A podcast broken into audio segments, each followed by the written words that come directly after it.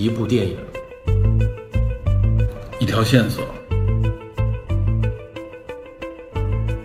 带您探寻电影中的科学与知识内核。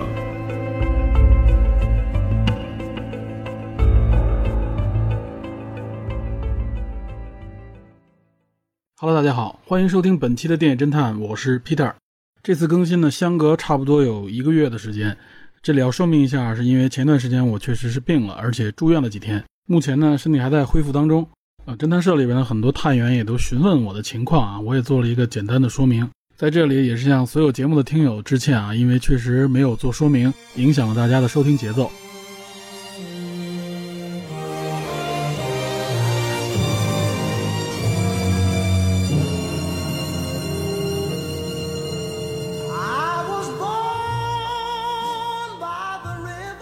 大家看本期节目的这个标题，应该明白啊，我这一期呢，实际上是要围绕一个呃，整个六月份呢，除去疫情之外最热门的一个国际性话题来谈谈我的个人感想。当然了，肯定不会是一个纯时事的节目啊，因为我们必定是围绕电影，所以呢，围绕这个话题，我会谈及很多部影片，也就是我们都知道啊，有关这个 Black Lives Matter 这个 BLM 运动，目前比较正规的翻译呢，叫做“黑人的命也是命”啊，但是我们这边有的时候带节奏的来翻，管它叫“黑命贵”。我个人认为这个“黑名贵”这个翻译呢不太合适，甚至有点不怀好意。那么具体这个内容后边我会讲到。那我们看“黑人的命也是命”这个口号，我个人认为啊，这个事件实际上是跨越了三个世纪，将近一百五十多年的啊，广义上我认为的一个黑人平权运动的一个到今天的延伸。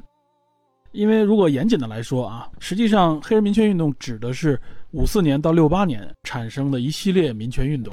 但我个人认为啊，如果广义上的来看啊，这个运动不能仅仅只是黑人运动，黑人自己本身，实际上它也是啊，从美国政府到美国社会啊，可以说是全民参与、无法回避的一项啊，贯穿于美国历史的政治运动。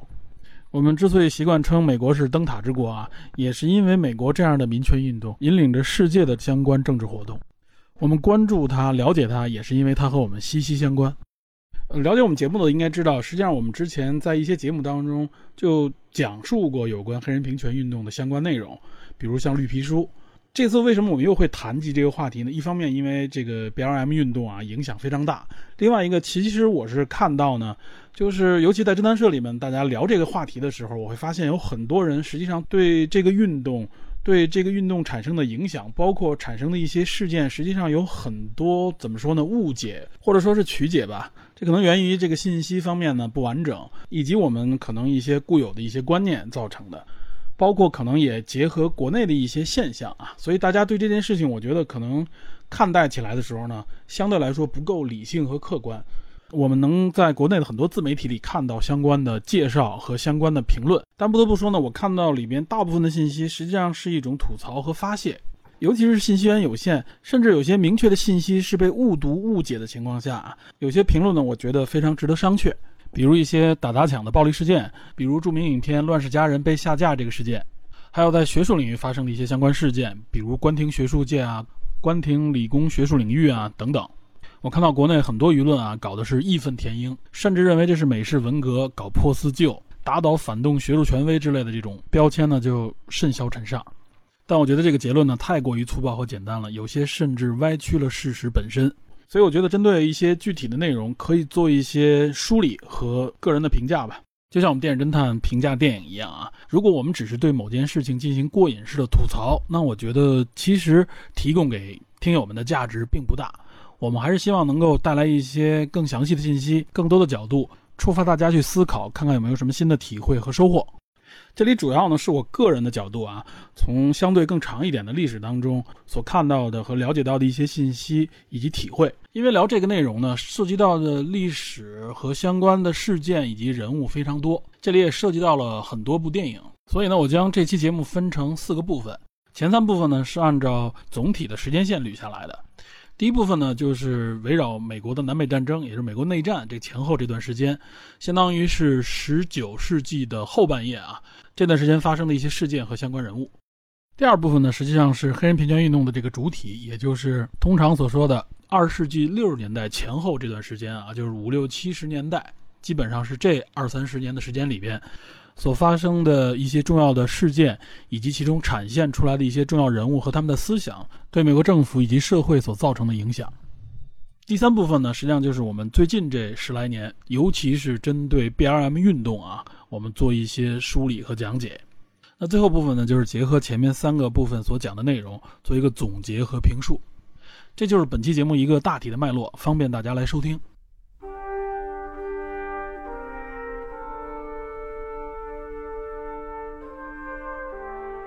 然后呢，我们就进入本期节目的第一部分。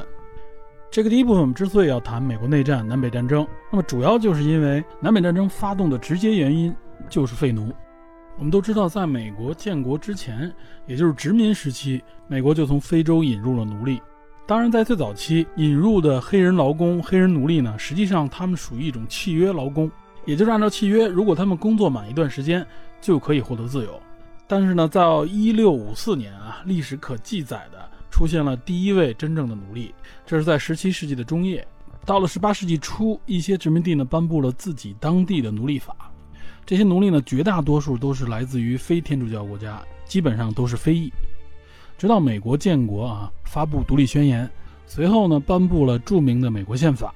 但是这个时候呢，美国的宪法当中是没有废除奴隶制的。其原因呢，也是因为南部的各州啊，就是这些支持独立的这些州，实际上呢都是有很多的奴隶主，代表奴隶主利益的这些政治势力，在美国建国当中起到了一个非常重要的作用，而且整个南方的经济实际上也是美国独立的一个重要的经济支柱。所以在这里呢，我们首先要强调一点啊，大家一定要记住，就是美国是一个移民国家，对吧？这个我们都很清楚。那么基本上这些移民啊到达美国，实际上都是本着一种啊谋求新的生活、寻找新的梦想，或者躲避灾难和战乱啊移民到北美这个大陆上来。但是只有黑人这个群体啊，这个少数族群，它是非常特别的。为什么呢？因为基本上所有的黑人进入到北美大陆啊，都是因为贩奴被贩到美国的奴隶。他们进入到美国的时候啊，都是以这种劳工也好，或者奴隶的身份进入到美国的，也就是他们不是自愿来到这片大陆的。所以这个历史渊源，我们首先要明确，这一点是它区别于其他族群的一个最大的前提特点。无论是原住民还是新移民、老移民啊，都跟它不一样。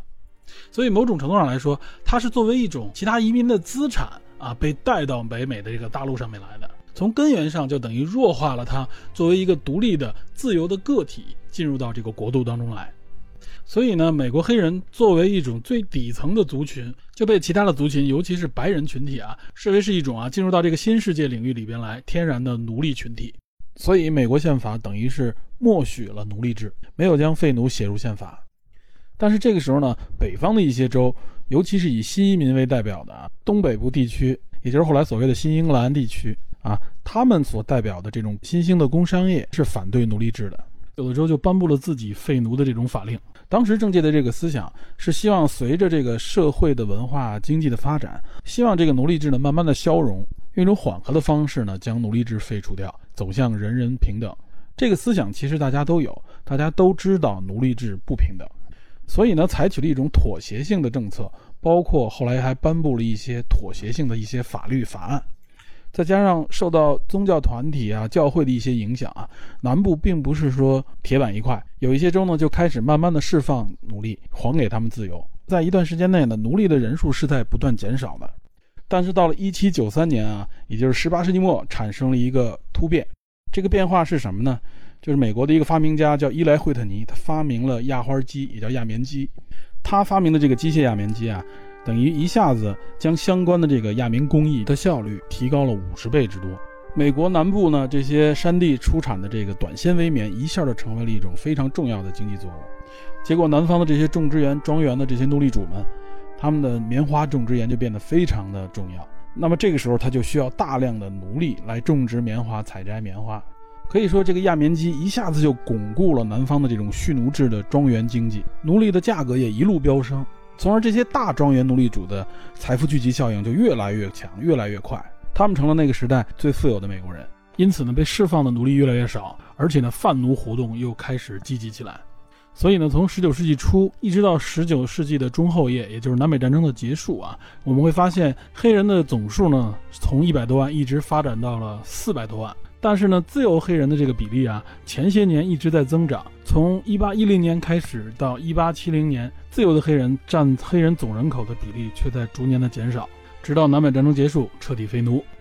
而且在这期间呢，从乔治华盛顿一直到林肯啊。这七十二年间啊，有五十年，美国的总统是由奴隶主担任的。他们曾经是或者在任上的时候仍然是奴隶主。这其中啊，包括一些著名的总统，比如说华盛顿本人，比如说杰斐逊总统、麦迪逊总统等等。而且非奴隶主的这个总统呢，从来没有获得过连任。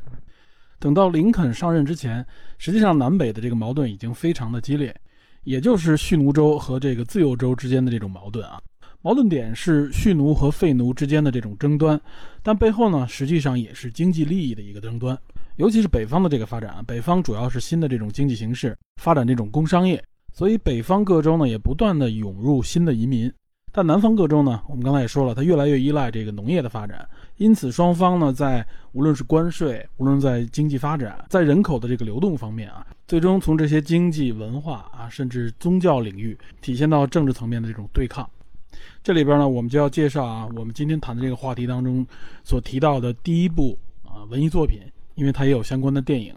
它就是著名的小说啊，反映南部奴隶悲惨生活的这部《汤姆叔叔的小屋》。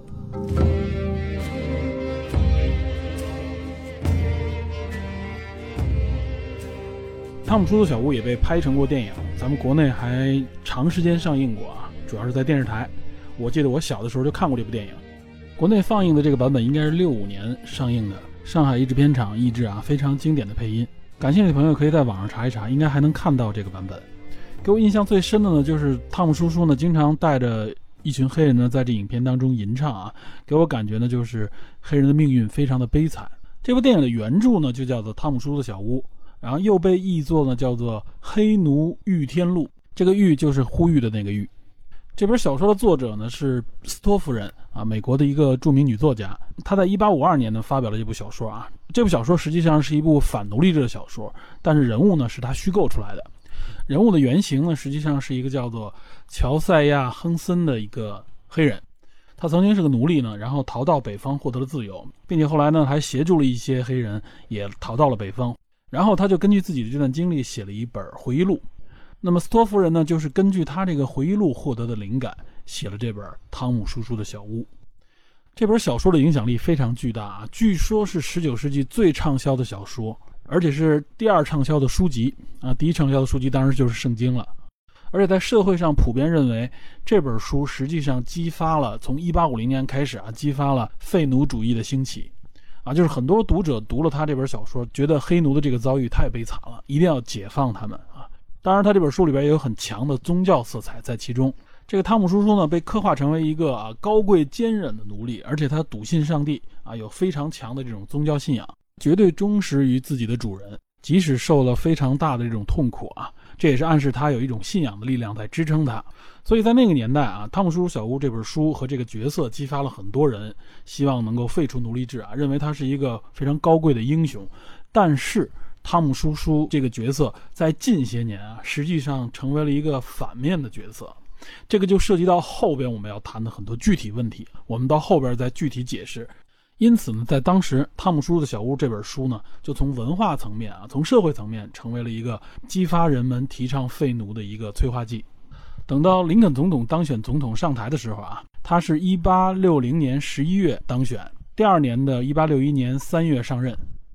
在这四个多月的时间里边啊，首先是南卡罗来纳州啊就宣布独立退出联邦，紧接着后续呢就有六个州跟进啊，一共加起来有七个州，在一八六一年的二月九号啊就宣布独立，而且成立了一个南方政府，叫做美利坚联盟国。二月份呢就在华盛顿组织了一个和平会议，希望能够解决这次危机，但是失败。林肯呢三月四号宣誓就职，南北战争随即就展开了。有关南北战争，我们这里就不做详细的解释了，因为这个内容太复杂太多。有机会我们可以挑一些相关的电影单独来谈一谈南北战争。这里大家可能会问啊，为什么这个南部州突然宣布独立啊？就是因为林肯的这个上台吗？其实林肯啊本人还是属于一个温和派啊，他的政治纲领呢，并不是强调要废奴啊。他本人虽然非常反感奴隶制，希望能够废奴，但是他整个的团队啊，包括他的政治纲领，并不是这样强烈的。他们提倡的是一种温和的方式来化解这个矛盾。实际上呢，也是希望延续之前的这种妥协政策。但是在林肯政府的这个政治纲领当中啊，有关这个关税保护和这个宅地法，等于是大大削弱了南方奴隶主的利益，尤其是这个宅地法啊。这个宅地法案非常的美国特色，它相当于是美国的联邦政府呢，针对美国的农业发展啊，以及对美国的这个中西部啊，尤其是西部大片领土的这个开发，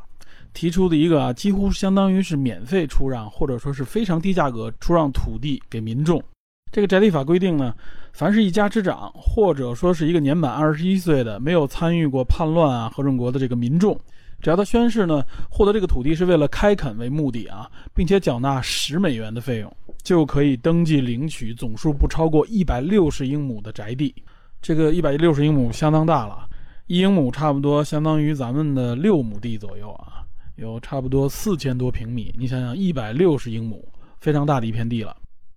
获得这片地的人呢，只要在这片土地上耕种满五年，他就可以获得土地的执照，就成为这片土地的所有者。所以这个法案非常的刺激当时的民众呢，踊跃的购买。实际上，这几乎等于是免费领取这些土地。这样一来呢，很多普通民众就可以获得土地，很多西部农民就等于有了自己的土地，成为了一种小农经济状态啊，等于阻止了南方的这个奴隶主呢不断的向西向北扩张。这些西部的农民呢，因为获得了土地啊，也对联邦政府非常的支持。在整个南北战争当中啊，输送了将近半数以上的这个士兵，并提供了非常充足的这个粮食，也是为最后北方获胜呢起到了一个非常重要的作用。所以这些呢，大大的阻断了南方奴隶主的这个经济利益，也就成为了南北方争端的一个真正出发点。整个南北战争呢，持续将近四年，北方投入了两百二十万人左右啊，南方呢投入了一百多万人的兵力，北方呢有十一万人战死。南方有九万三千人战死啊，所以说这个代价也是非常巨大的。南北战争是美国唯一的一次内战啊，也是美国无法回避的一个巨大的创伤，它的影响一直延续至今。所以说，如果想认识美国，就必须了解南北战争。如果不了解南北战争的话，那么你是无法理解美国的。在南北这样的争端之下，蓄奴和废奴就成为了道义和理念上的一个矛盾点。呃，所以我看到有一些人在评价南北战争的时候啊，说南北战争这种官方的说法，说因为废奴和蓄奴的矛盾造成的，实际上是虚伪的，背后都是经济利益。个人觉得这么分析是有问题的。为什么呢？因为政治权力本身实际上就是利益的一个综合，它和利益是切割不开的，既有利益的需求，也有道义的需求啊。人们需要用道义来维护自己的利益，这是非常正常不过的事情。我们不并不能说啊，这种道义是虚伪的，也就是说，我们不能片面的说啊，它完全为了是一个道义上的理由发动的战争，也不能完全的说它实际上就是为了一个经济利益啊，它是一个综合的复杂的情况啊。但也正是因为这种看法，也成为了后来的黑人平权运动，包括现在的 BLM 运动当中啊一些不同的声音的缘由。这个我们在后边呢会逐步的展开来讲。我们回过头来还是要说林肯。可以说，林肯的第一任期就基本处于美国内战之中，所以说他的施政呢就要基本围绕战争，同时要团结北方的各州，但这个难度肯定是相当巨大的。在南北战争之初，北方本来是非常自信的，林肯也认为呢，我们可以很快的取得这场战争的胜利，平息南北争端，维护国家的这个统一。这里有个微妙之处啊，就是实际上这个州独立出去啊，在美国的宪法当中是允许的。你如果通过政府强制他不允许他独立，反而是违宪啊！这一点其实林肯也非常清楚。所以呢，北方军肯定不能先动手。但是呢，由于北方占据着主要的这些工业资源，包括人数也众多，所以无论从物资装备到人员方面啊，北方都占据明显的优势。所以预估呢，北方是稳操胜券，战争也不会持续太久。但是呢，实际上南方并不是一无是处啊。首先，南方士兵这边就比北方士兵更有经验。因为呢，之前参与过美墨战争啊，基本都在南方，所以呢，拥有一定的战斗经验和一批老兵。其次呢，有一个关键性人物啊，就是著名的罗伯特李将军。罗伯特李将军呢，在内战之前曾经是西点军校的校长，他参加过美墨战争啊，可以说是战斗经验非常丰富。北方军的这些将领们基本上都是他的学生，所以在南北战争初期啊，罗德里将军无论在人数还是装备方面都劣势于对方的情况下啊，带领的南方军取得了胜利。结果是大大挫败了北方的这个士气。原计划几个月就可以结束的战争，结果发现啊，根本就不是那么简单的事情。其实罗伯特里本人呢，并不支持南方的这个独立，而且在南北战争之前啊，他曾经写信抨击过南方的这种独立行为啊，他认为这个是破坏联邦，是一场革命啊，他认为这样是不对的，并且林肯呢，希望罗伯特里将军来担任北方军的总司令啊，但是由于罗伯特里将军啊，是一个非常忠实于自己故乡的人啊，他因为他的家乡在弗吉尼亚州，弗吉尼亚州挨着这个华盛顿，但是弗吉尼亚州属于南方势力。而且弗吉尼亚州的这个里士满就成为了南方的这个美利坚联盟的首都，所以罗伯特里将军呢就成为了南方军的这个总司令。在罗伯特里将军的这个带领之下呢，南方军啊在南北战争开始阶段啊是取得了很大的优势，导致北方这边呢一片混乱，不断的换将。也正是因此，林肯呢不得不搬出自己的两大武器，一个就是刚才咱们说的宅地法，在一八六二年正式颁布。一方面激发了啊民众的这个热情，支撑了联邦的这种西部大开发的愿景，稳定了局势以及舆论对政府的质疑，同时严重打击了南方的这个利益。这是第一个武器。第二个呢，就和我们今天聊的这个主题更加息息相关了，也就是林肯发表了《解放奴隶宣言》。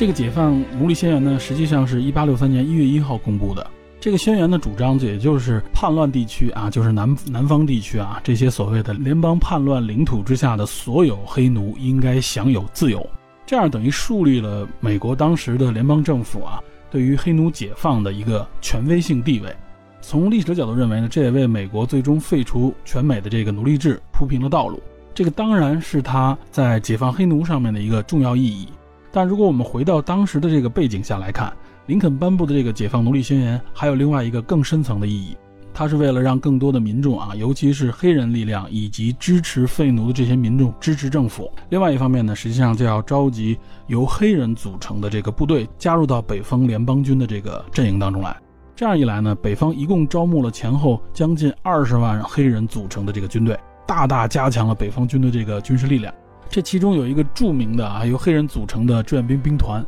叫做马萨诸塞州第五十四志愿步兵团啊。这个步兵团非常有名，有一部电影专门描写这个步兵团，就叫做《光荣之翼》，也被翻译叫做《光荣》，英文名就是这个 Glory。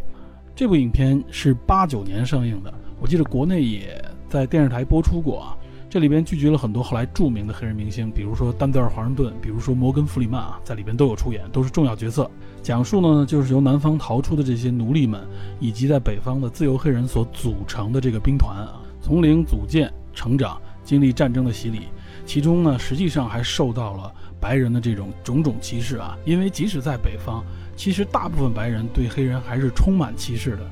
丹泽尔·华盛顿也因为此片获得了第六十二届奥斯卡金像奖的最佳男配角。这是我们今天要介绍的第二部电影啊，是一部经典电影，豆瓣评分八点一，推荐大家观看。所以从这里我们能看出，林肯发布这个解放奴隶宣言啊，实际上也有很强烈的政治和军事上的这个需求。而且林肯实际上早就已经准备好这一份宣言了，但是林肯一直在等待一场北军的胜利啊，因为他不想让这个宣言看上去像一个走投无路的政治选择，所以他一直等到了安提塔姆会战之后。安提塔姆会战呢，发生在一八六二年的九月啊。号称是美国历史上单日伤亡最大的一个战役，也是最惨烈的战役，是由北军的这个麦克莱伦将军啊率领了九万人的部队呢击退了罗伯特里将军向首都华盛顿的进攻。所以来年的一月，林肯发布这个解放奴隶宣言就显得更加的高尚和正确。所以也就有很多人评论林肯，说林肯呢虽然号称是美国最伟大的一位总统，但实际上也是一个政客，背后呢也是政治利益驱使。其所谓的解放黑奴，带来真正的公平和正义，不过是虚伪的口号而已。我觉得这种解读呢，实际上也是偏狭的。确实有不少啊研究历史的名人也有这样的说法，但我觉得是非常值得商榷的。我们解读一个人、解读一个历史事件啊，尤其是解读一个非常重要的政治人物的时候，绝对不能以某一个片面的眼光去看待。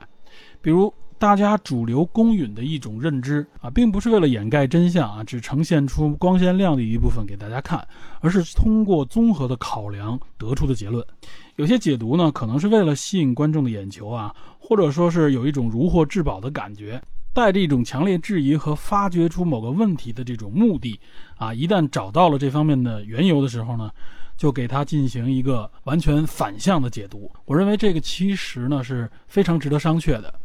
为什么呢？我们就拿林肯的这个事迹来给大家解读一下啊。林肯做出这样的决定，比如说他认为要等一场胜利，然后再来颁布这个宣言。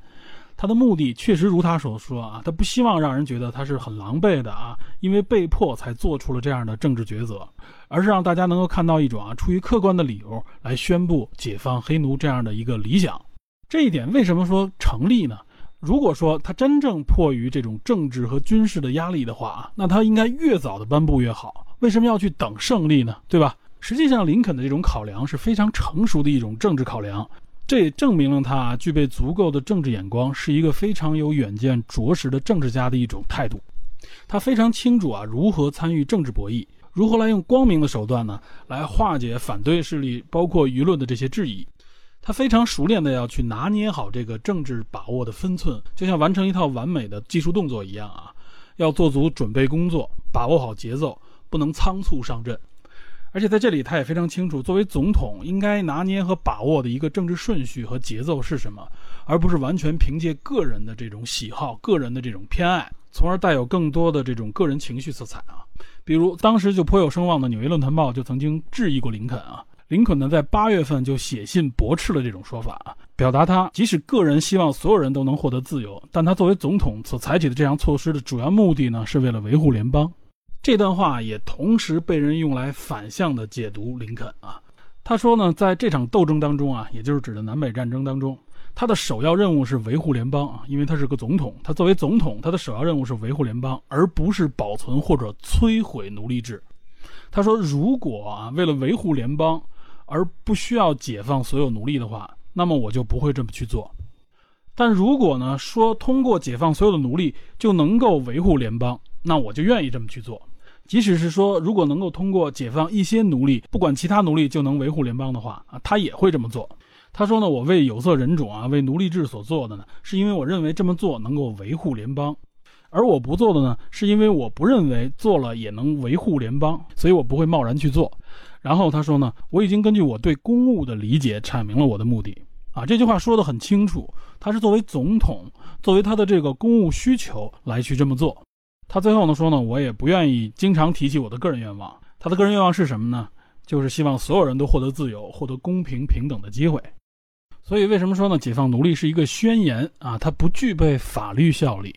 因为林肯非常清楚啊，就是如果联邦政府现在想废除奴隶制的话，这个权利实际上是受到宪法限制的。那么，如何将这个宣言最终呢变成具有法律效力的法案？林肯非常清楚啊，他就要向国会来推动一个修正案，也就是宪法修正案，才可以从宪法层面上面废除奴隶制。所以，当年的年底，也就是一八六三年的这个年底，这个修正案呢就推送至国会进行表决。在一八六四年的六月份啊，众议院第一次投票当中，这个修正案并没有获得绝对多数，也就是三分之二以上的这个票数，所以呢，修正案没能通过。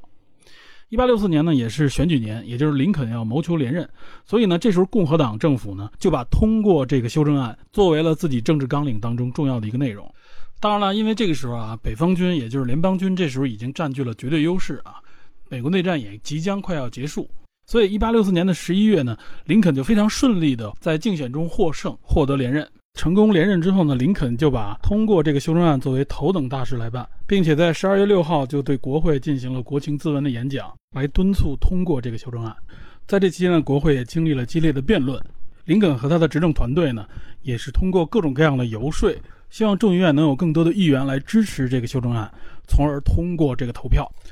这段重要的时刻就是一八六四年年底，一直延续到一八六五年年初。最终呢，一八六五年的一月三十一号，联邦众议院通过了这项修正案，也就是美利坚合众国宪法第十三修正案，正式从宪法层面啊废除了奴隶制和强制劳役。这也是林肯留给美国的最重要的政治遗产之一。因为我们知道啊，也就是三个月之后，一八六五年的四月十四号晚上，林肯就遭遇了刺杀，在第二天早上，也就是一八六五年的四月十五号去世。因此呢。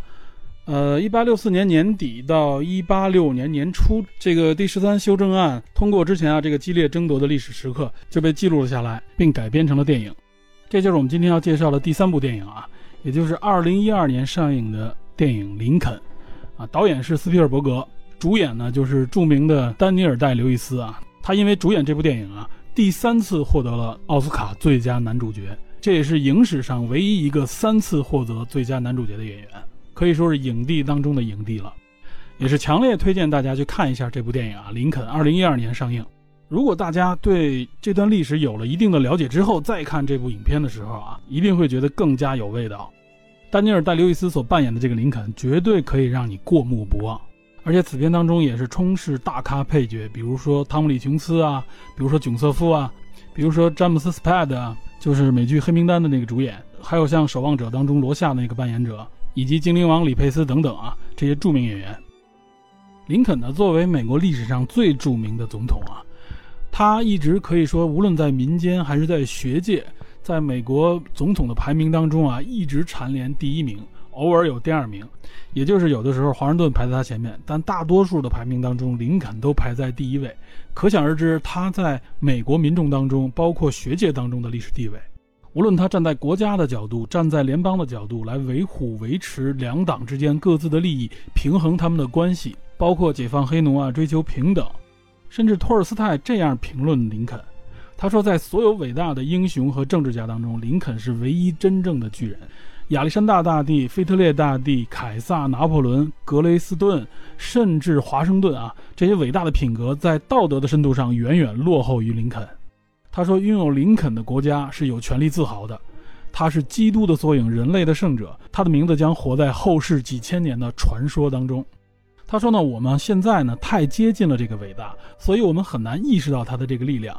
只有过了几个世纪之后，我们的后代会发现他更多伟大之处。所以，如此伟大的一位美国总统，却被一个极端主义者刺杀。这个人就叫做约翰·威尔克斯·布斯。这个杀手呢，本来是有组织的啊，谋求想绑架林肯，来换取释放南方的这些战俘。但是，这个人呢，在四月十一号啊，观看了一次林肯演讲。演讲的主题呢，林肯是希望为黑人争取投票权啊。这个人听完了以后非常的愤怒啊，也就是这个人绝对是一个种族主义者，他非常愤怒，他认为黑人怎么能获得投票权呢？因此他改变了自己的绑架计划呢，直接想去刺杀林肯。因为他得知呢，林肯在四月十四号晚上要观看一个剧院的演出，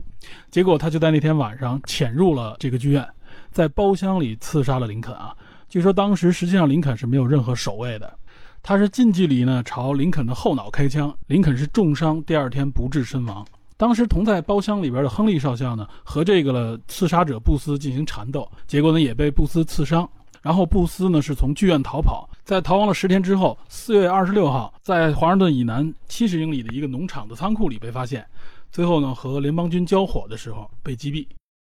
林肯如此伟大的这样的一个总统呢，就这样被一个极端主义者啊刺杀身亡。我们绝对可以说，林肯实际上就是为了解放黑奴，为黑人争取投票权这样平等权利的时候献出了生命。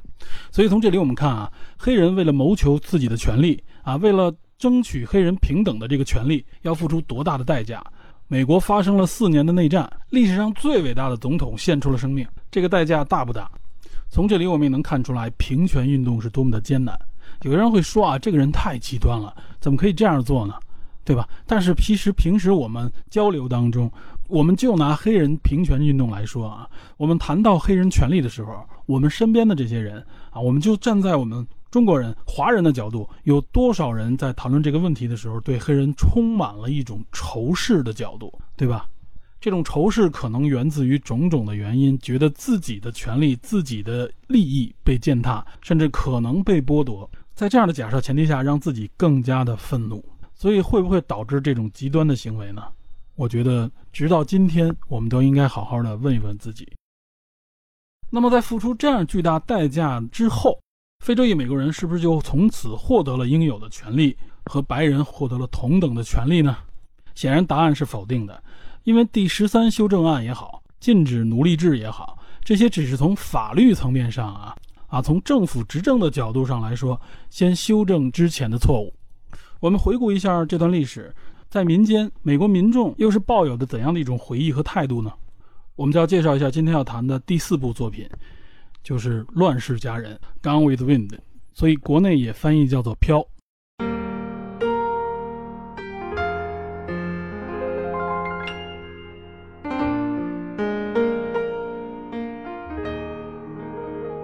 这部电影有一个原著小说啊，实际上是出版于1936年，作者呢是玛格丽特·米切尔。第二年，他就因为这部作品获得了普利策奖啊，可以说是非常高的成就。而且《飘》呢是美国历史上最为畅销的小说之一啊。这部作品改编成了电影《乱世佳人》，并在1940年的第十二届奥斯卡奖当中啊获得了十三项提名，一共拿下了八个奖项，可以说是非常经典的一部电影。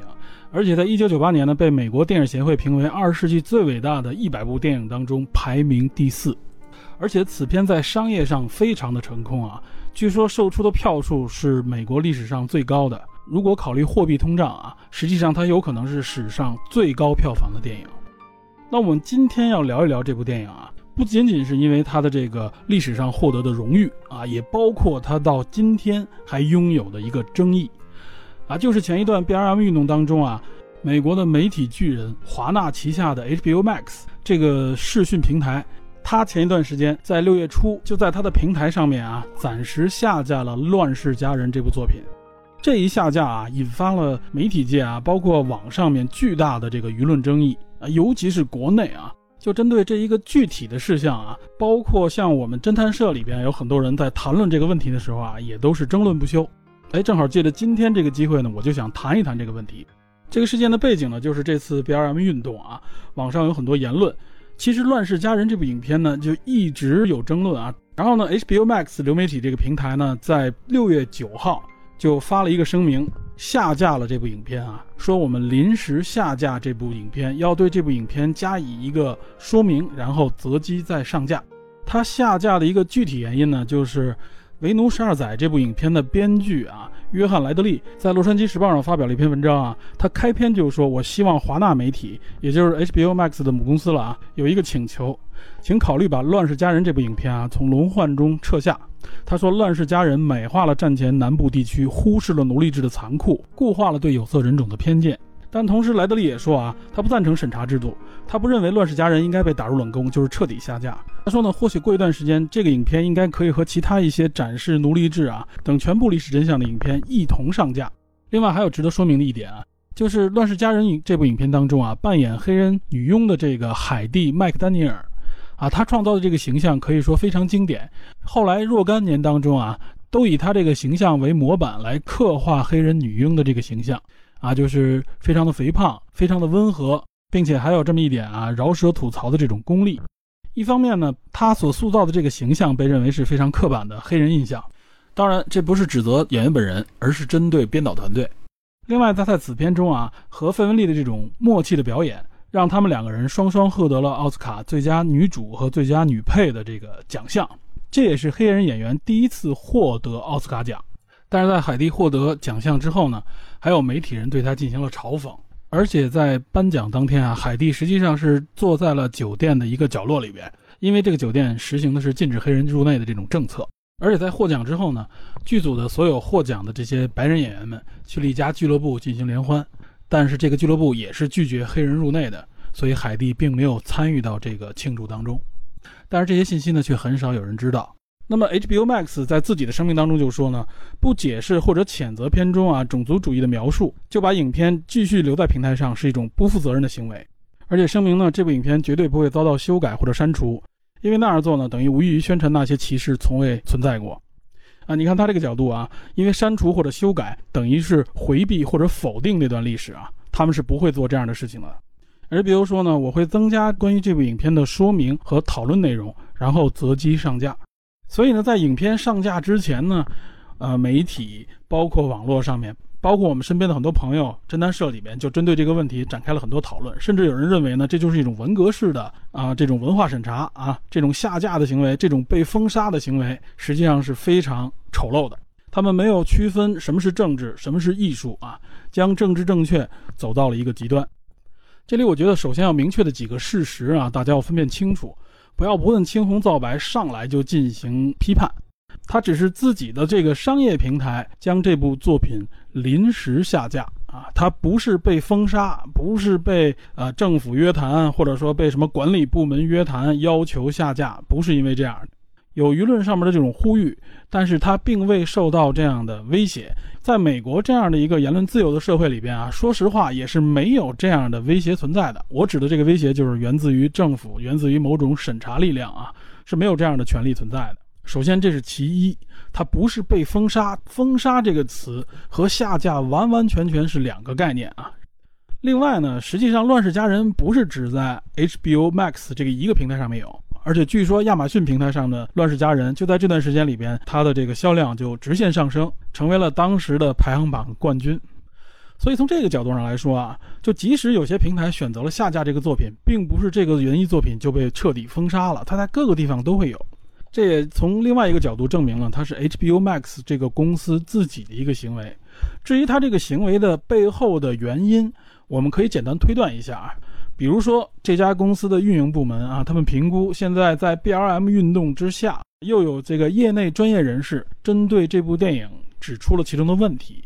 那么如果我们不做出任何表示的话，有可能会影响我们公司的形象，或者说有可能因为这部作品对我们公司的运营造成一些不必要的干扰。那与其如此呢，我们评估我们主动的将这部影片下架，加以说明。再重新上架，从某一种方面来说，他们可以规避一些呃可能潜在的一些误解或者说是争议，其实也是为了啊避免运营上出现一些不可预估的问题。另外呢，我们也可以从阴谋论的角度里来谈一谈，也就是说，他也许可以通过这样一个声明、这样一个动作啊，蹭一蹭政治正确这个边儿，对吧？我们在这个活动当中用这样的方式来表达一下我们对 BLM 运动的支持，可不可以这样做？完全可以。而且这样做出动作的媒体公司，无论是商业公司还是团体还是组织，非常的多。结果到了六月二十五号，HBO Max 又重新上架了《乱世佳人》这部电影。这个重新上架之后呢，它加入了两段视频，一段是四分半钟的视频介绍啊，说明相关的历史，是由美国的非裔电影专家杰弗林·斯图尔特来介绍电影的时代背景。据说斯图尔特这样介绍道啊，你将看到史上最为恒久流传的电影之一。但他从宣布开始制作的那天起，就遭受了多次的抗议。这部将近四个小时的电影，用怀旧的镜头（打引号怀旧的镜头）来看待世界，对美国内战前期南方做了非常浪漫化的一种描写，将其描绘成了一个优雅美丽的世界，没有承认啊南方这个世界基于奴隶制所体现出来的残酷。他认为影片当中包含的这些刻板印象的黑人角色，对观看这部电影的人可能会产生不适。但是呢，让经典的好莱坞电影以原版的形式让观众观看和讨论，仍然是非常重要的。能让电影观众呢回想起它的价值，好莱坞的历史和流行文化如何展现一个过去的时代。这就是第一段视频。那么第二段视频呢，是针对这部电影留下的历史复杂的这种遗产啊进行探讨和讨论。长达一个小时。这段视频呢不是现成录制的啊，实际上是二零一九年 TCM 经典电影节上面针对《乱世佳人》的一个小组讨论。所以这也是告诉大家啊，就是《乱世佳人》相关的这些争议和讨论啊，不是现在才有的，它是之前一直有。所以结合这些事实来看，我们是不是应该重新思考一下所谓的《乱世佳人》被禁、被封杀这样的言论，是不是有失偏颇的？是不是甚至被颠倒了黑白？我觉得对《乱世佳人》这部电影进行的这个说明啊，从某种角度上来说，就像我们选用某某些产品或者看某些广告时候的提示语一样啊，包括一些电影的分级一样，来告诉大家或者警示大家、提示大家啊，这部影片当中可能有些内容会引起不适，或者说有些内容可能会有所争议。比如说，现在我们已经司空见惯的很多影片啊，会在影片当中开始时候就说明，影片当中涉及到的一些，比如说有一些动物死亡的一些镜头啊，并不是真的死亡啊，并没有出现虐待动物的这种情况，我们可能用的是特效，或者说是用的道具，啊，这个我们现在都已经司空见惯了。也就是说，对这些敏感内容加以说明，我认为远远不是一个对影片的封杀，或者说是对言论的一种限制。我们很多人想当然的啊，一看到题目，看到某些标题，或者看到某些标题党式的这种说法，就天然的认为啊，我们观看的是艺术，艺术不应该被修改，艺术不应该被篡改，或者说艺术不应该被封杀啊。实际上，我们的这些思路和真正的事实之间啊，并不是完全重合的。很多情况下，我们的这些愤怒实际上是走错了方向，或者说是指向了莫须有。我认为一部电影啊，尤其是一部经典电影，受这么多人关注的电影，对相关的认为有争议的内容进行说明是不过分的。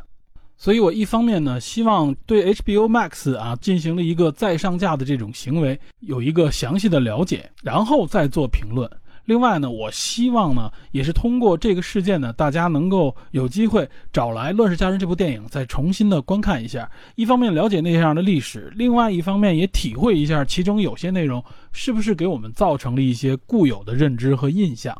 我们结合一些我们身边的现实，某一届春节联欢晚会上，为什么后来就有人说啊，在那个晚会上面有一个小品，我们当时想表达的是啊，中非友谊所谓的。我们对黑人的这个演绎啊，甚至还站在了几十年之前的一种思想观念当中。编导组也许说我是没有恶意的啊，我完全没有歧视的这个意思。但实际上，他们在用一种刻板形象演绎这样的角色，这也是其中欠妥的一个地方。所以我说呢，我们了解这些，并不是为了啊一味的封杀或者拒绝，而是希望我们了解之后，对相关的已经做出来的一些内容加以说明，希望后边的人们观看的时候，能够对真实的情况结合演绎出来的情况有一个对比，有一个认知。好，说到这儿呢，这就是我们今天要谈的这个内容的第一部分，也就是结合了四部影片，介绍了这个关键的历史时代，也就是南北战争这个时段。美国有史以来付出的最大战争伤亡就在南北战争，它比后来的一战、二战、韩战甚至越战啊伤亡人数都要多，而且还付出了一位总统的生命。这段历史呢，对我们认识美国、了解黑人民权运动以及相关的种族问题的渊源是非常重要且有价值的。其实呢，在南北战争结束的五年时间里边，不仅仅推出了第十三修正案啊，后续还推出了第十四和第十五修正案，这三个修正案被统称为。重建修正案，只不过后两个修正案的提出和颁布呢，都是在林肯身后。第十四修正案最重要的两个内容，一个是正当程序条款，一个是平等保护条款啊。那么正当程序条款主要就是强调了这个法律的程序正义这个重要性，主要是为了限制各州呢未经正当的法律程序可以轻易的剥夺任何人的生命、自由和财产。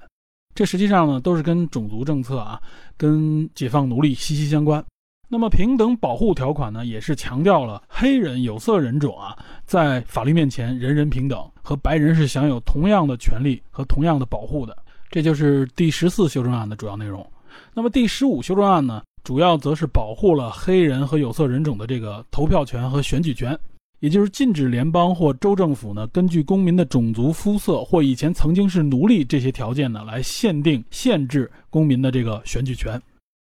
所以，我们看啊重建修正案这三个修正案，等于从宪法层面上确保了黑人及少数族裔的自由人身权、法律平等权和政治投票权。所以我们再次强调啊，它是从宪法层面上啊，或者说从法律层面上赋予和保护了黑人和有色人种相应的这些权利。但是，无论在具体的执行、各州的执行，在经济、商业啊、文化甚至社会层面上面啊，都远远没有实现真正的公平和平等。所以呢，黑人只是从理论上获得了这些自由和平等，因此也才会有黑人民权运动的这个主体时期，也是它的高峰时期，就是二十世纪的五六十年代啊这一段时间，也就是我们今天要讲的第二部分内容。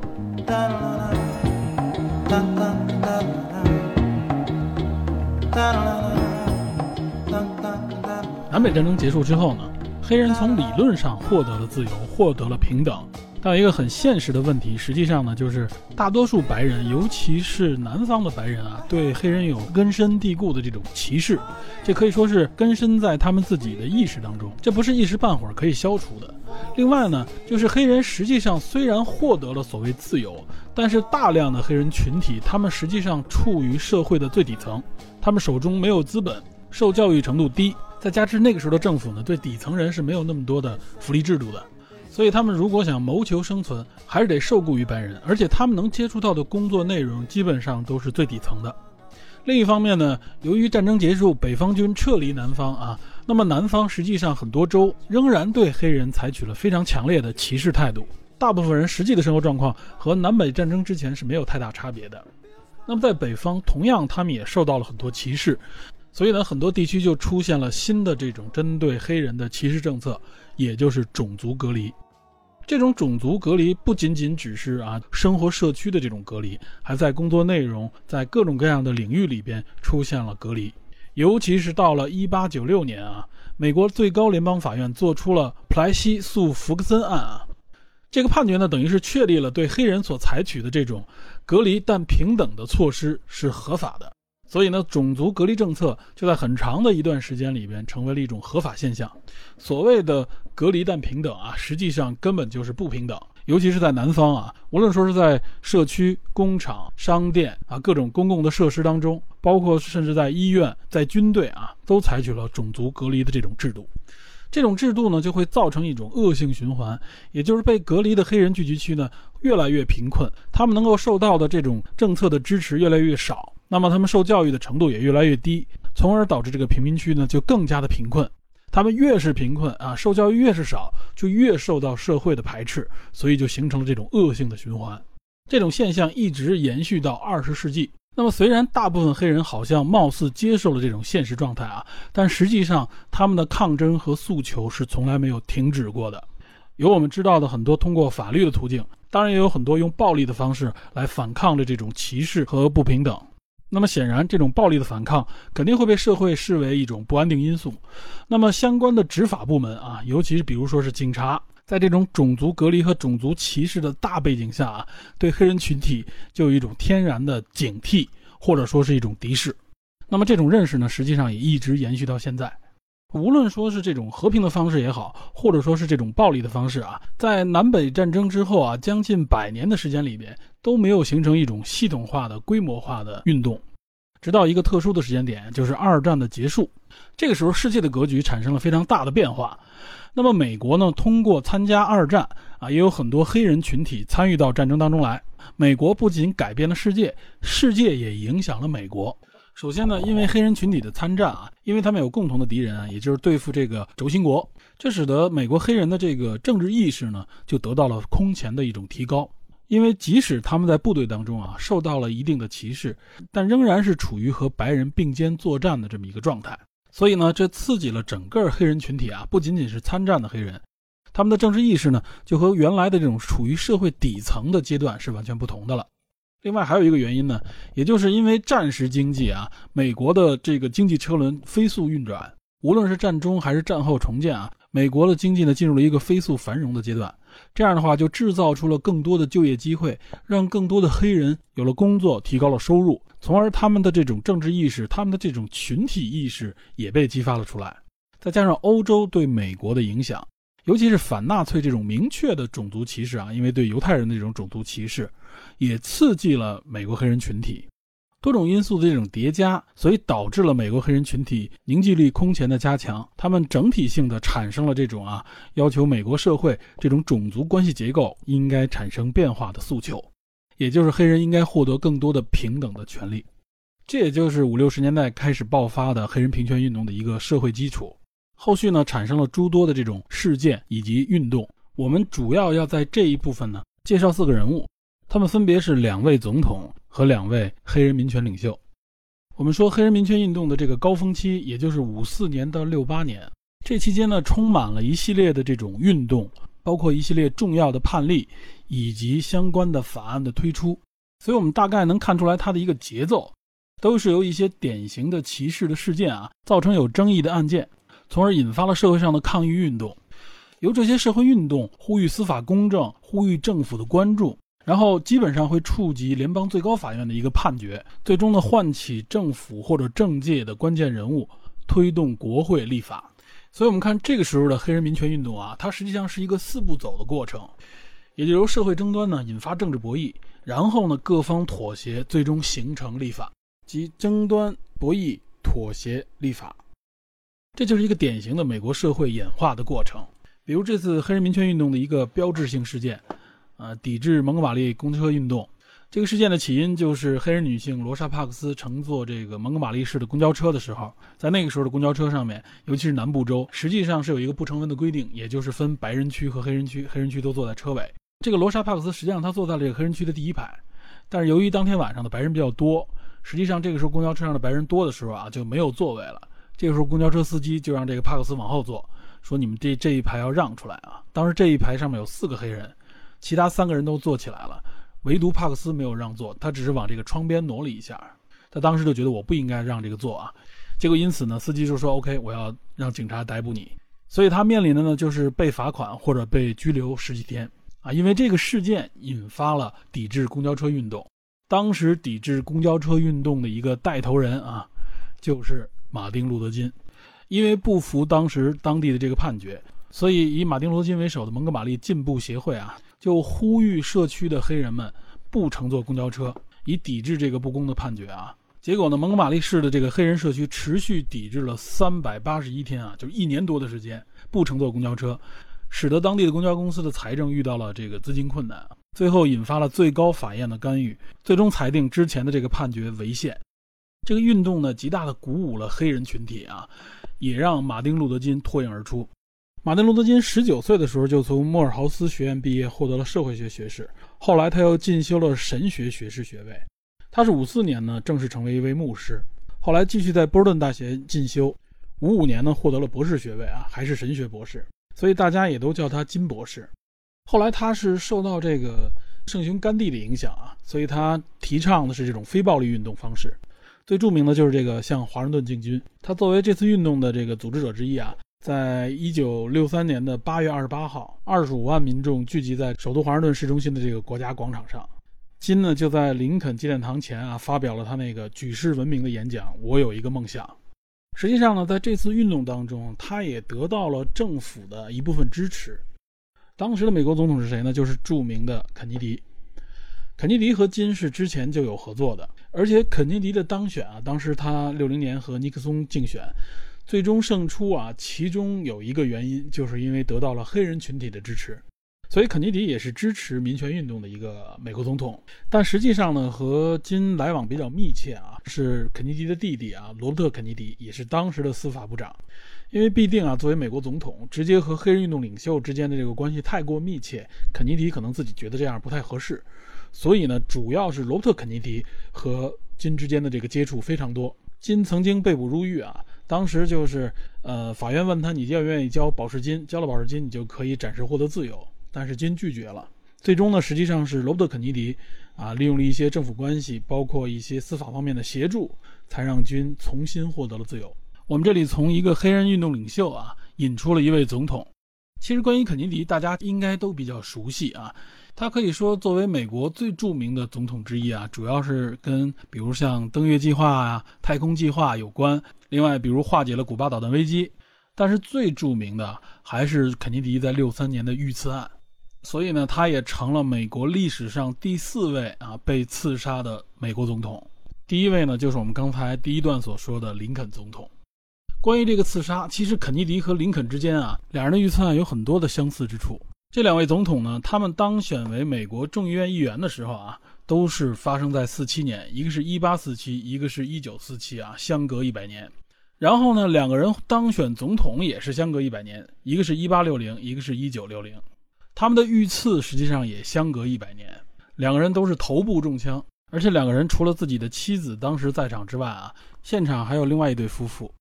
还有一些更巧合的数字，比如说两个杀手也是相隔一百年出生，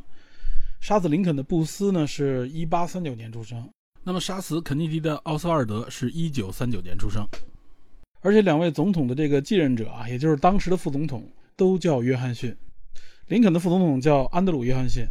肯尼迪的副总统呢叫林登·约翰逊。这两位副总统的出生也是相隔一百年，一位是一八零八，另外一位是一九零八。还有很多的巧合，比如两个人的名字啊、字母数之类的，很多很多，能罗列出很多很细节的内容。但我觉得呢，就是之前的这些内容听上去还是非常令人惊讶的，不得不让人有一种命运轮回的感觉。那么我接下来呢要给大家介绍的也是今天要介绍的第五部电影啊，应该是第五部了，就是《刺杀肯尼迪》。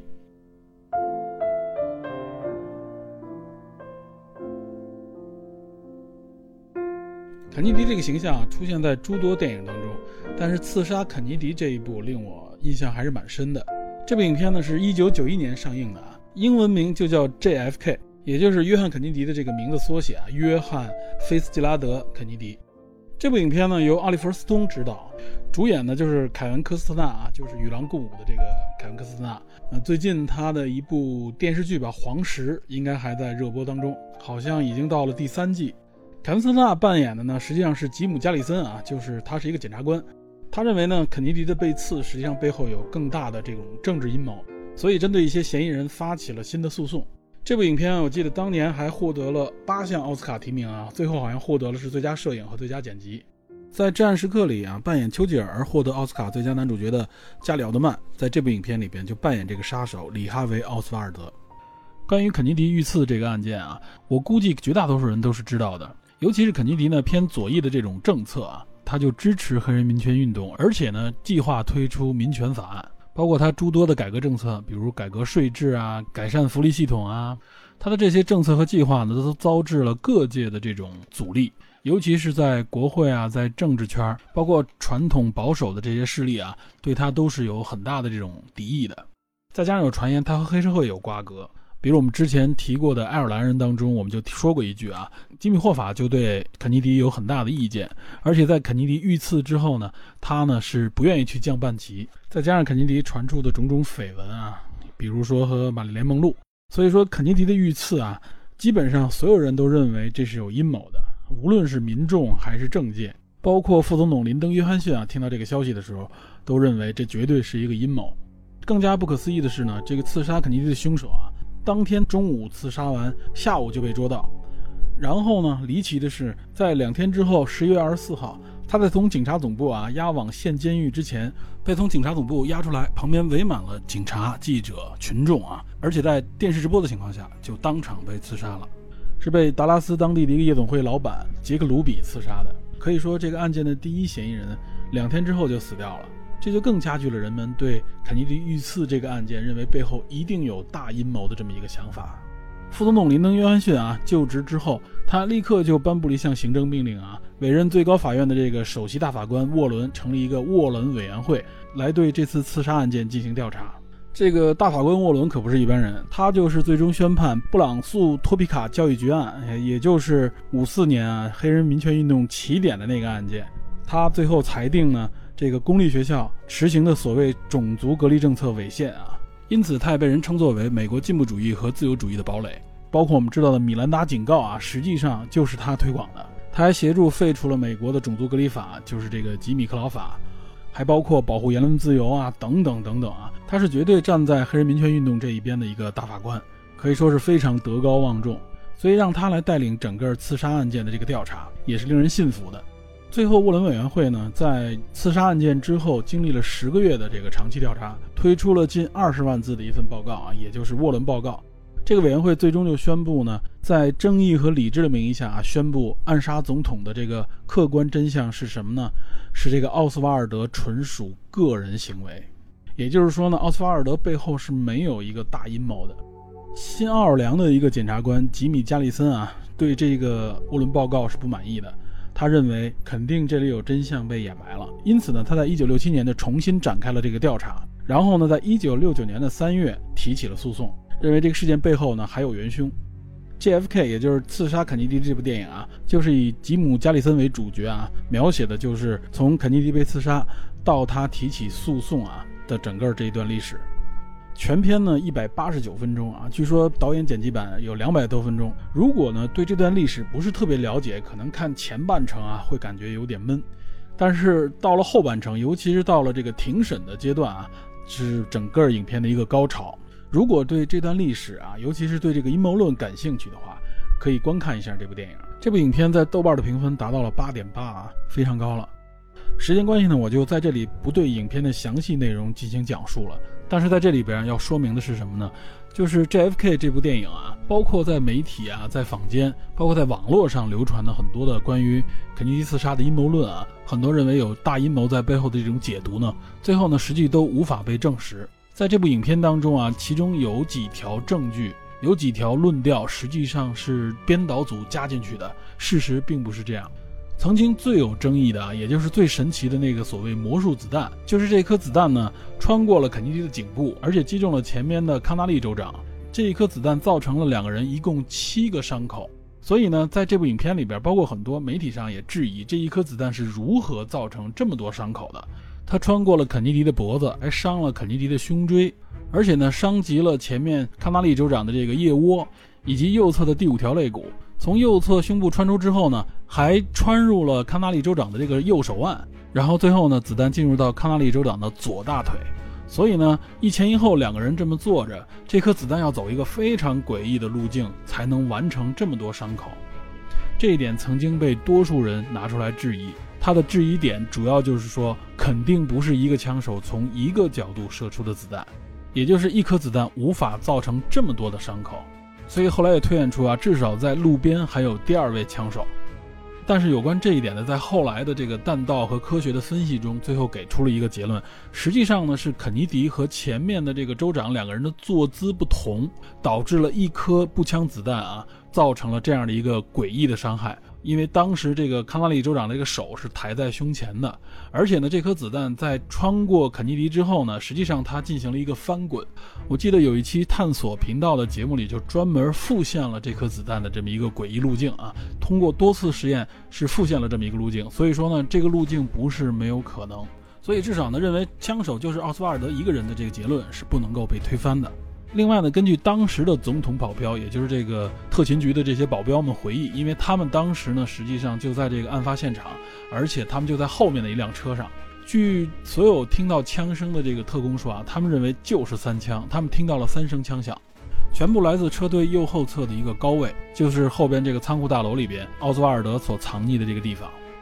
尤其是听到第一声枪响的时候，就有一位特工扑向前面的那辆车，准备保护总统和总统夫人。所以从目前看呢，可能杀手确实只有一位，但是呢，有关这个杀手刺杀这个事件的本身背后是不是有人指使，是不是纯粹为他个人的这个行为，这一点到目前仍然有非常大的争论。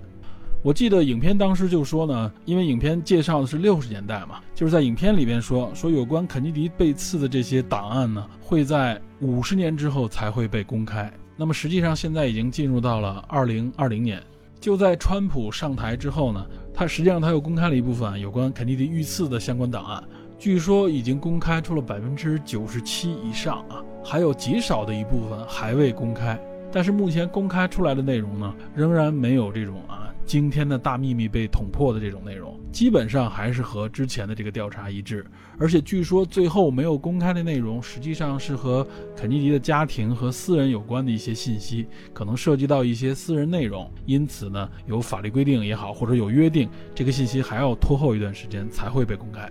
有民意调查显示呢，当时遇刺之后做的民意调查，百分之九十以上的人都认为这个案件是有阴谋的。那么，即使到了两千年之后啊，有调查显示呢，仍然有百分之五十以上的人认为这个事件是有阴谋的。但是很遗憾，目前仍然没有实锤的证据可以证明这个事件背后的阴谋。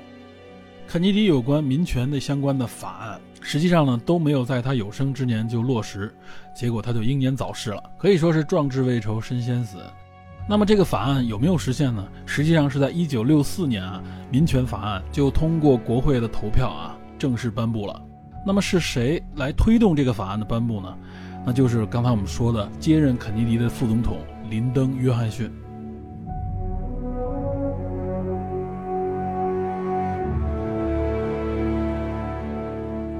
我们刚才从一位黑人民权运动领袖啊，马丁·路德·金，引到了肯尼迪这位被刺杀的总统。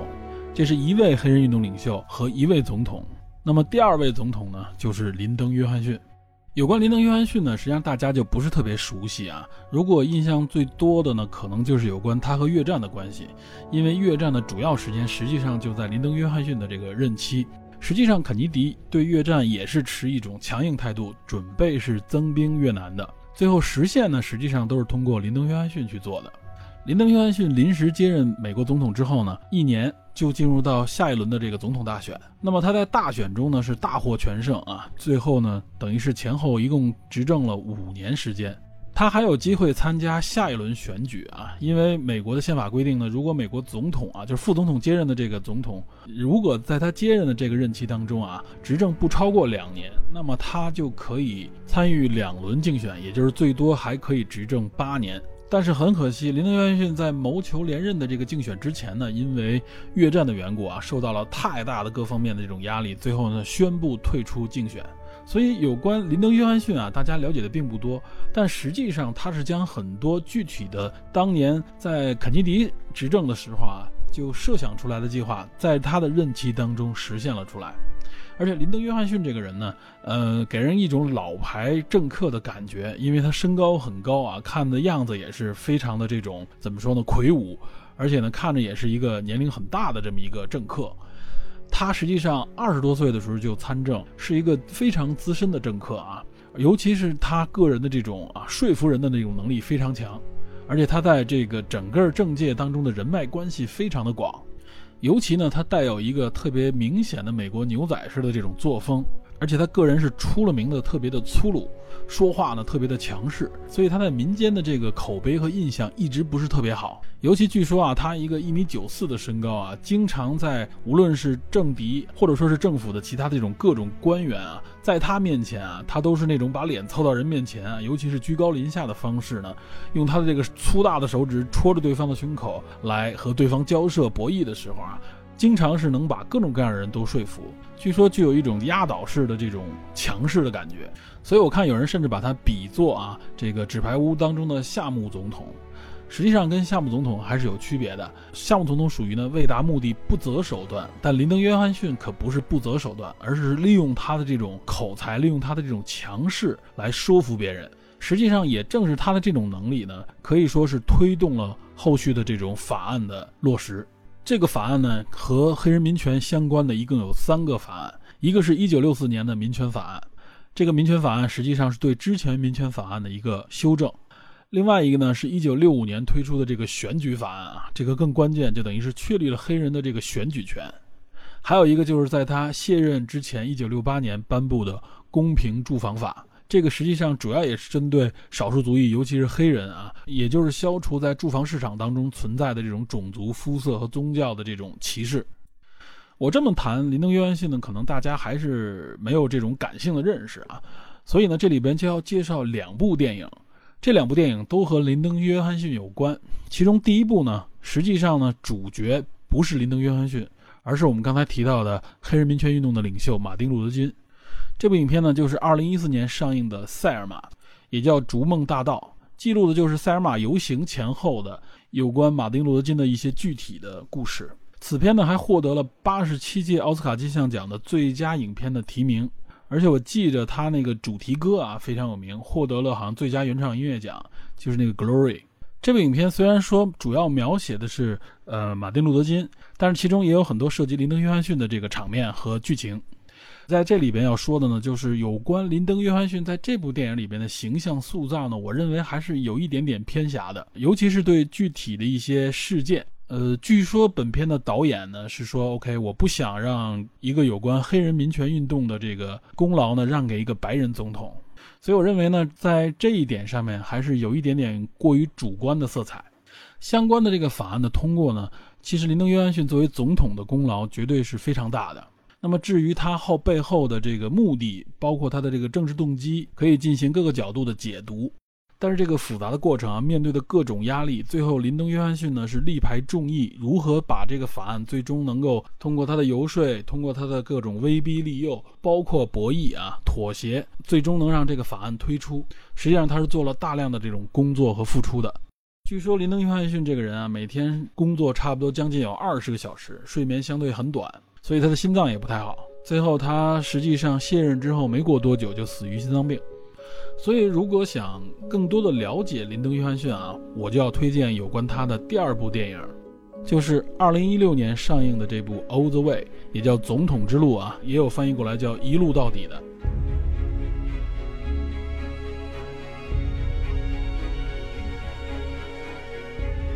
这部电影主要描写的就是林登·约翰逊的整个执政生涯，主演呢，也就是扮演林登·约翰逊的呢，是我们非常熟悉的《绝命毒师》里的老白。马丁·路德·金呢，则是由咱们熟悉的鹰眼啊，也就是安东尼·麦凯扮演的。这部影片我还是蛮推荐的。我认为老白的这个扮演啊，就是布莱恩·克兰斯顿的这个演绎非常的精彩。无论从他的扮相、神态、动作、体态啊，各方面都非常到位，可以说非常传神的复现了林登·约翰逊啊。但我认为这部影片呢，有点被当年的这个影评界忽略了，所以他只获得了七十四届金球奖的最佳男主角的提名。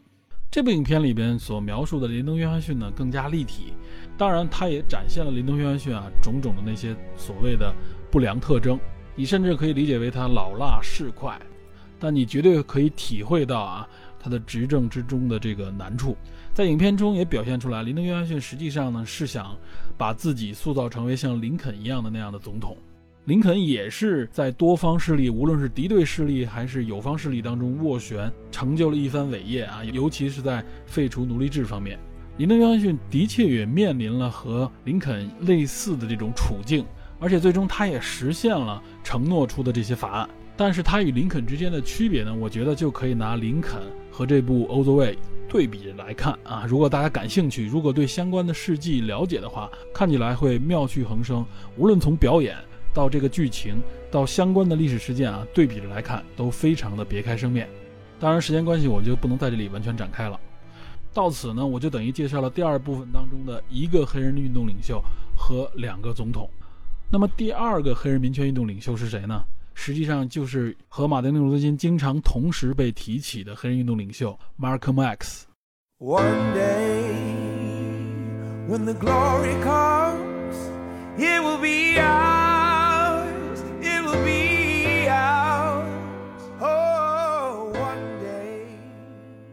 之所以把他和马丁·路德·金相提并论呢？除了他在黑人心目当中的地位以及他的口才以外呢，其实有很多和马丁·路德·金对应的点可以说一下。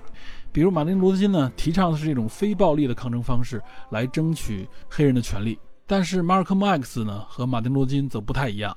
他更多提倡的是用更严厉的方式啊，甚至不惜使用暴力的方式来对抗这种种族歧视和种族压迫。他甚至鼓吹啊这种黑人优先主义。马丁·路德·金呢是基督教的牧师，马尔科姆 X 呢则是皈依了伊斯兰教啊。他曾经是黑人的这种穆斯林组织伊斯兰国度的知名领导者之一。他的言论某种程度上来说非常具有这种煽动性。比如他说呢，我们实际上都是奴隶的后代，这指的是黑人。你来的时候坐的不是五月花啊，就五月花号，你坐的是奴隶船，身上绑着是这种锁链，就像牛马一样被运到了这里。他说呢，白人把你送到韩国。你浴血奋战，这说的就是朝鲜战争；把你送到德国，你浴血奋战，说的就是二战；把你送到南太平洋打日本人，你浴血奋战，你的血为白人而流。可你家乡的教堂被炸，你的小女儿被杀，你并没有为他们流血，你流血是因为白人叫你流，你咬是因为白人叫你咬，你叫是因为白人叫你叫。我讨厌这么说自己，可是事实如此。比如说，他针对马丁·路德·金的一些言论。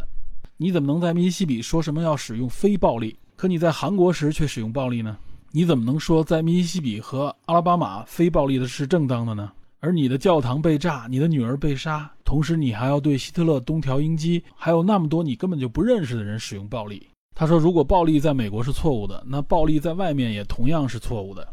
如果暴力保护的是黑人妇女、黑人儿童、黑人的婴儿是错误的，那美国就不应该把我们拖到国外，用暴力来保护这个美国。”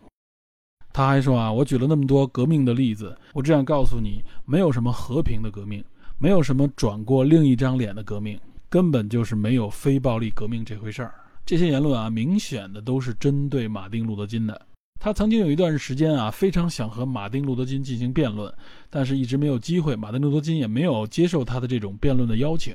他一度认为呢，马丁·路德·金实际上是在向白人祈求和平、祈求怜悯和祈求这种平等。他认为这样是拿不到平等的。所以在这里呢，就要提一个关联信息，就是原来我们经常所说的啊，丹利老爷子，对吧？漫威的这个代表性人物，以及杰科比啊。他们两个人创制了这个 X 曼 X 战警。实际上呢，当时在六三年九月第一次登场的这个 X 战警漫画当中啊，X 教授和万磁王这两个主要角色的原型就分别是马丁·路德·金和马尔科姆 X。而且马尔科姆 X 后边这个 X 啊，据他自己说，他说我原来是有有这个姓的啊，只不过他认为他的这个姓并不能代表他自己，所以呢，他就用个 X 来代表。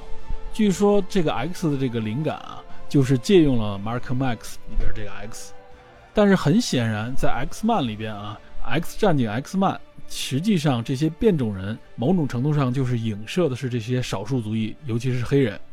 那么 X 教授呢，他这种和平的和人类合作的这种方式啊，尤其是他跟政府也合作，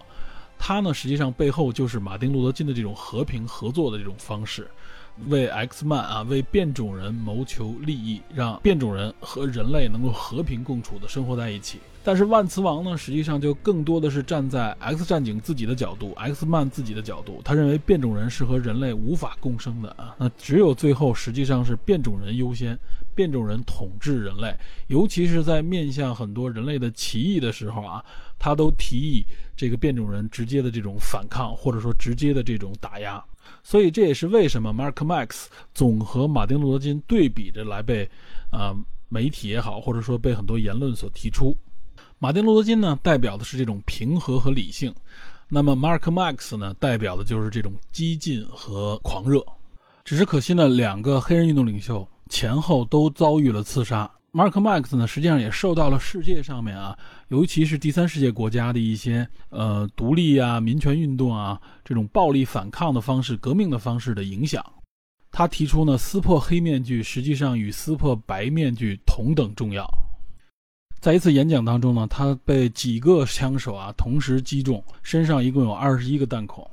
不过这些枪手呢都是黑人，实际上呢是来自伊斯兰国，他之前的所在的这个组织当中啊，只不过他后来退出了，据说和这个组织息息相关。实际上他的死呢，某种程度来说是一种内部矛盾的体现，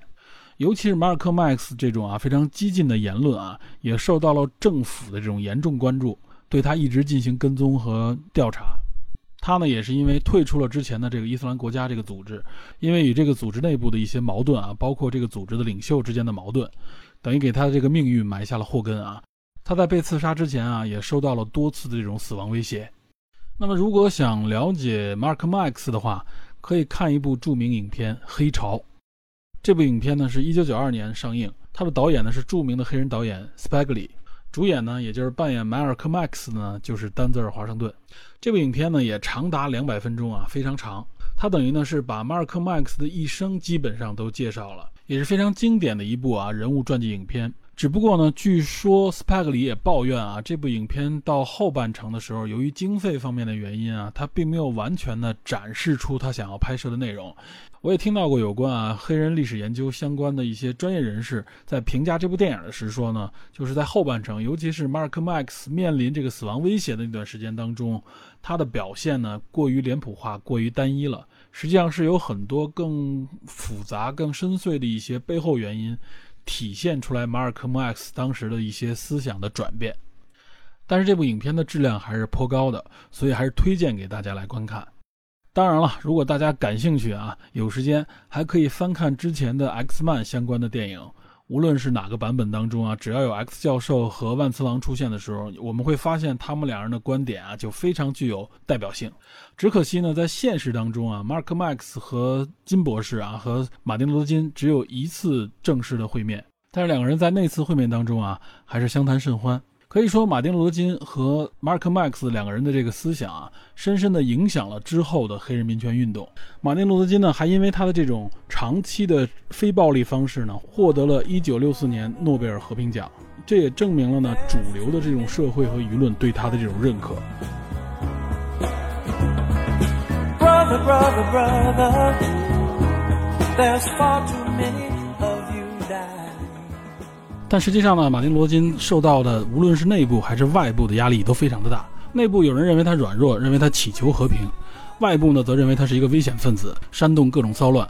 马丁·罗德金受到的这种死亡威胁和暴力袭击啊，数不胜数。当然，后来也有人拿他的个人私生活啊，对他进行攻击。所以在这里，我们也能看出来啊，站出来为弱势群体维权的这些人，无论是压力还是代价，都是我们常人无法想象的。比如有很多人呢，就这样质疑马丁·路德·金，认为他的所谓非暴力运动方式，实际上最后往往带来的都是暴力，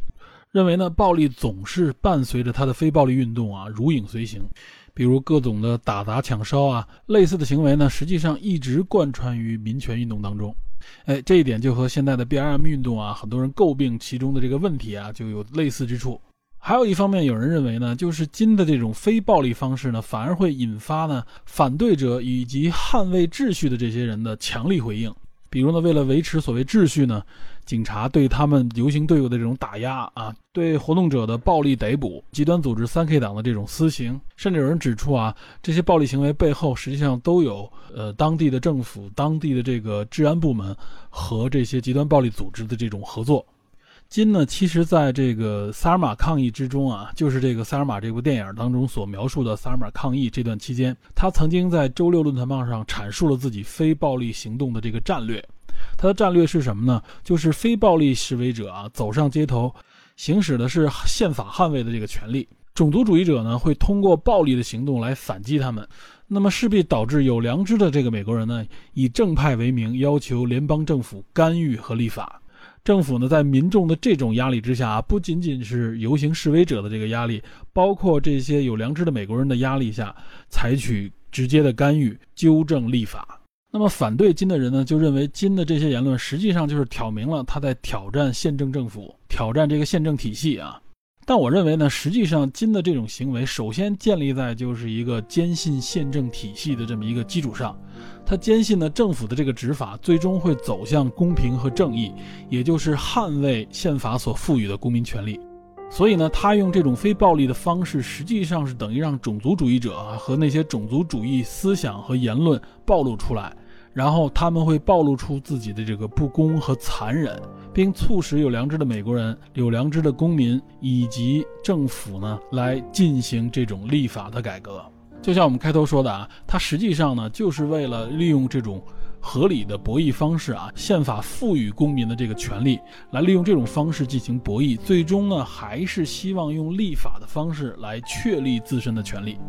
政府的改革落实到什么层面呢？落实到法律层面。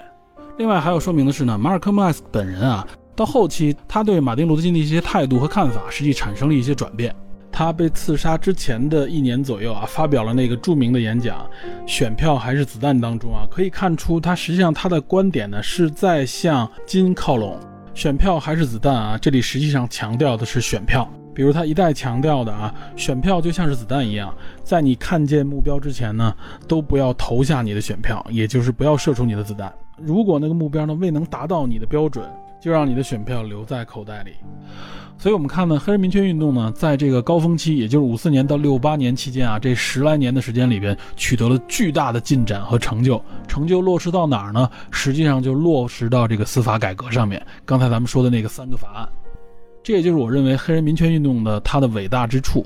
他也付出了极大的代价。这个代价是什么呢？就是诸多的黑人民权运动领袖呢，遭到刺杀和暗杀。不仅仅只是马丁·路德·金和 Malcolm X。还有很多人，包括很多参与游行示威、参与运动的这些不同肤色的美国公民，甚至我们可以说还包括一位美国总统的死亡。肯尼迪被刺杀，实际上啊，当时在达拉斯宣传的一些海报上面就有一些针对肯尼迪的通缉令。啊，当然，这个通缉令是来自于民间的。这些传单当中啊，指出肯尼迪的七项罪状啊，当然是他们罗列的七项罪状，其中有三四项内容直接指出肯尼迪认为肯尼迪是共产主义者或者和共产主义者合作的人。这里边所谓的共产主义者，实际上就包含了这个民权色彩啊、平权色彩在其中。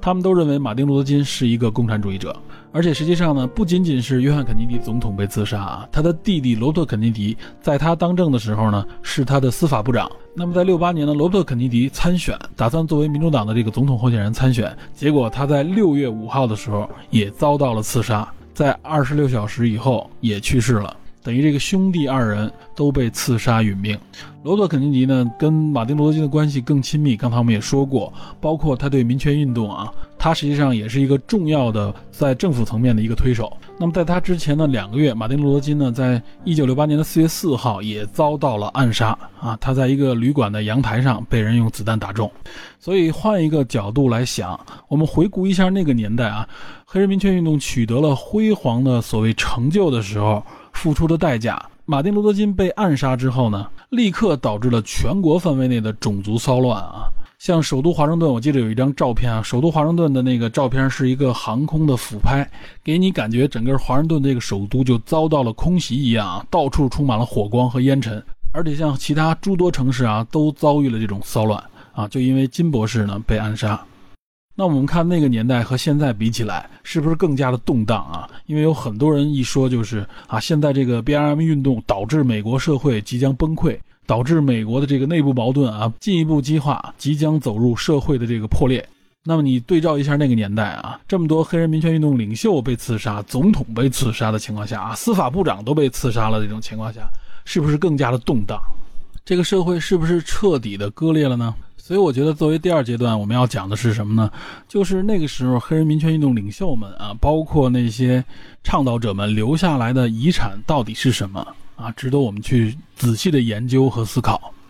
接下来我们就要进入今天节目的第三部分，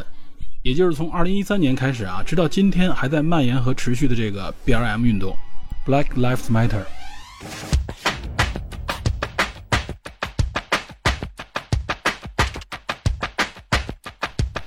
好的，以上就是本期节目从奴隶到 BLM 的平权启示录上半部分。我们浏览了从南北战争到上世纪五六十年代在抗争中不断前行的黑人民权运动。在下集中，我都要从正在经历的 BLM 运动开始梳理，为什么弗洛伊德之死让这一运动再次大爆发，甚至牵动了全球？暴力骚乱、推倒先贤雕像、关停学术界都是怎么一回事儿？BLM 运动还会造成怎样的影响？美国会爆发革命吗？种族问题不断的爆发，是否意味着以美国为首的民主自由体制开始崩溃？那么归根结底，种族问题还能够解决吗？带着这些疑问，我将在下期节目中尝试进行解答。好，感谢您收听本期的电影侦探，请您持续锁定本节目，我们下期再见。